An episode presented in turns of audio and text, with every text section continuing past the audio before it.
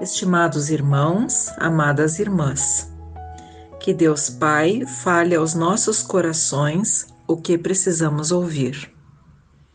Atos 4 é o capítulo para a nossa reflexão. Ele é a continuação da cura de um mendigo aleijado e da pregação de Pedro no templo. Pedro e João são presos e passam a noite na prisão. No dia seguinte são interrogados.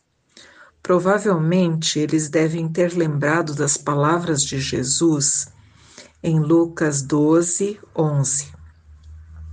Quando vocês forem levados às sinagogas e diante dos governadores e das autoridades, não se preocupem com a forma pela qual se defenderão ou com o que dirão pois naquela hora o Espírito Santo lhes ensinará o que deverão dizer.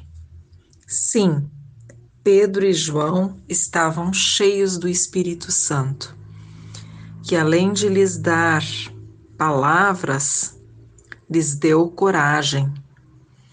Hoje também podemos ser cheios do Espírito de Deus. Em Efésios 5, versículo 18, Paulo diz: Deixem-se encher pelo Espírito. Pedro e João foram soltos e voltaram para sua comunidade cheios de gratidão a Deus por tudo o que aconteceu. Atos 4 termina contando que os discípulos de Jesus em Jerusalém compartilhavam o que tinham e não havia pessoas necessitadas entre eles. Mais uma vez, eles devem ter lembrado das palavras de Jesus que temos em Marcos 12, 29 a 31. O mandamento mais importante é este: Ouve, ó Israel, o Senhor, o nosso Deus. O Senhor é o único Senhor. Ame o Senhor, o seu Deus, de todo o seu coração, de toda a sua alma, de todo o seu entendimento e de todas as suas forças. O segundo é este: ame o seu próximo como a si mesmo.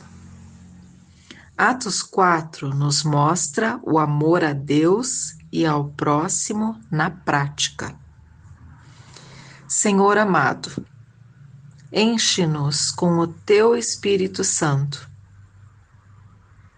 Ele nos dará as palavras certas na hora certa e que Ele nos ensine a amar a Ti acima de, acima de todas as coisas e as pessoas como a nós mesmos.